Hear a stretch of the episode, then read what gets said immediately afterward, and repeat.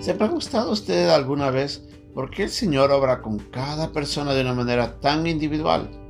¿Por qué algunos demoran tanto tiempo en crecer? ¿Por qué algunos demoran tanto en aceptar su voluntad? ¿Por qué algunos son curados tan prontamente y otros demoran? La voluntad del Señor es completamente soberana. En la lección de hoy día vamos a ver cómo Dios, la persona de Jesús, cuando fue a sanar a un hombre, tomó la decisión de hacerlo de una manera única. Es nuestra lección de hoy día en un momento con Dios.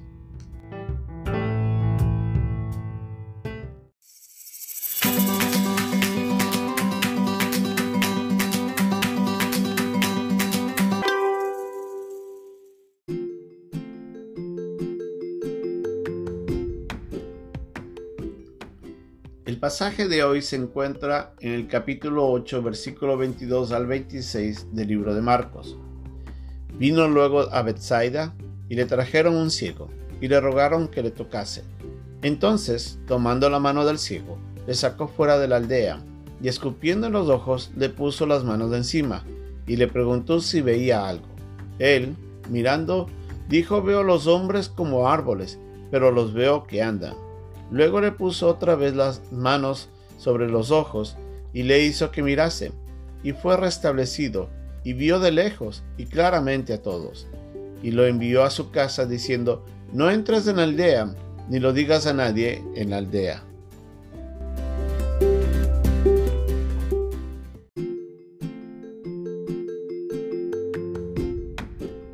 El Señor Jesucristo estaba llegando a la ciudad de Bethsaida, una ciudad marítima en el mar de Galilea, y nuevamente estaba entrando a la aldea. En ello le trajeron a un hombre ciego. Dice en el versículo 22 de Marcos capítulo 8 que vino luego a Bethsaida y le trajeron un ciego y le rogaron que le tocase. Entonces tomando la mano del ciego le sacó fuera de la aldea y escupiendo en sus ojos le puso las manos encima y le preguntó si veía algo. Este versículo 23 tiene ciertas particularidades. En primer lugar, dice que le tomó de la mano, lo que en otro de los casos no se veía eso. También le sacó fuera de la aldea individualmente el Señor lo lleva de la mano hacia otro lugar y le hace una pregunta, ¿ves algo? ¿Sabía el Señor Jesucristo de que él estaba haciendo una obra diferente a las de otros? El pasaje de Marcos es el pasaje o este pasaje es el único registrado en todos los cuatro evangelios. En ningún otro ejemplo de las obras de Jesucristo vemos de que el Señor hace un proceso paulatino de restauración.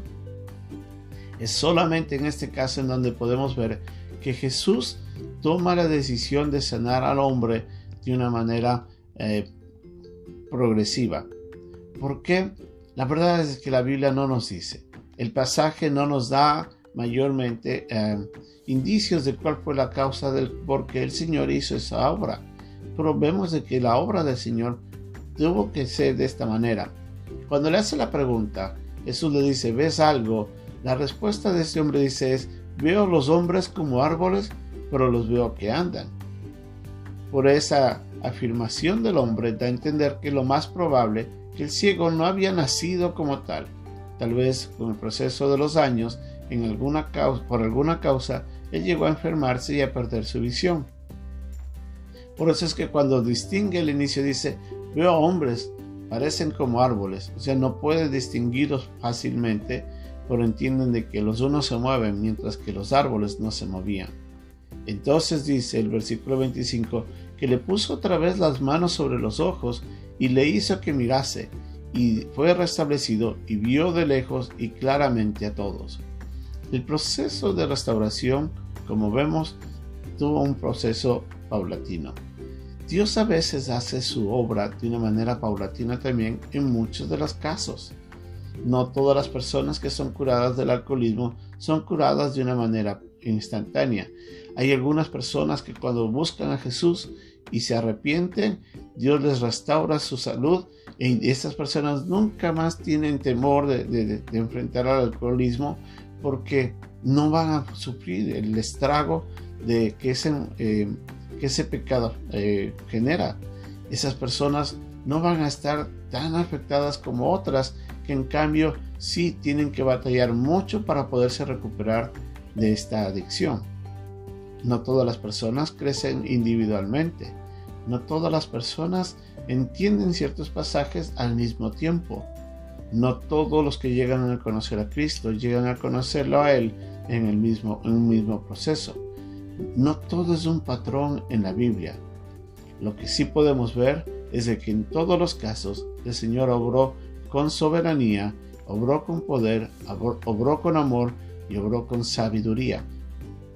Cómo decide hacer Dios su obra es completamente de su soberanía.